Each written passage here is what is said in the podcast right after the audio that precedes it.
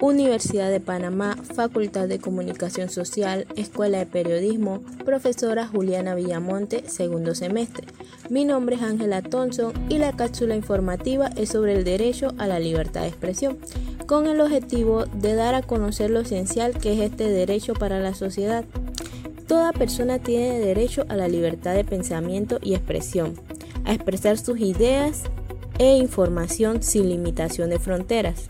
La libertad de información y expresión son pilares para una sociedad libre y en democracia. Eso es todo, gracias por escuchar.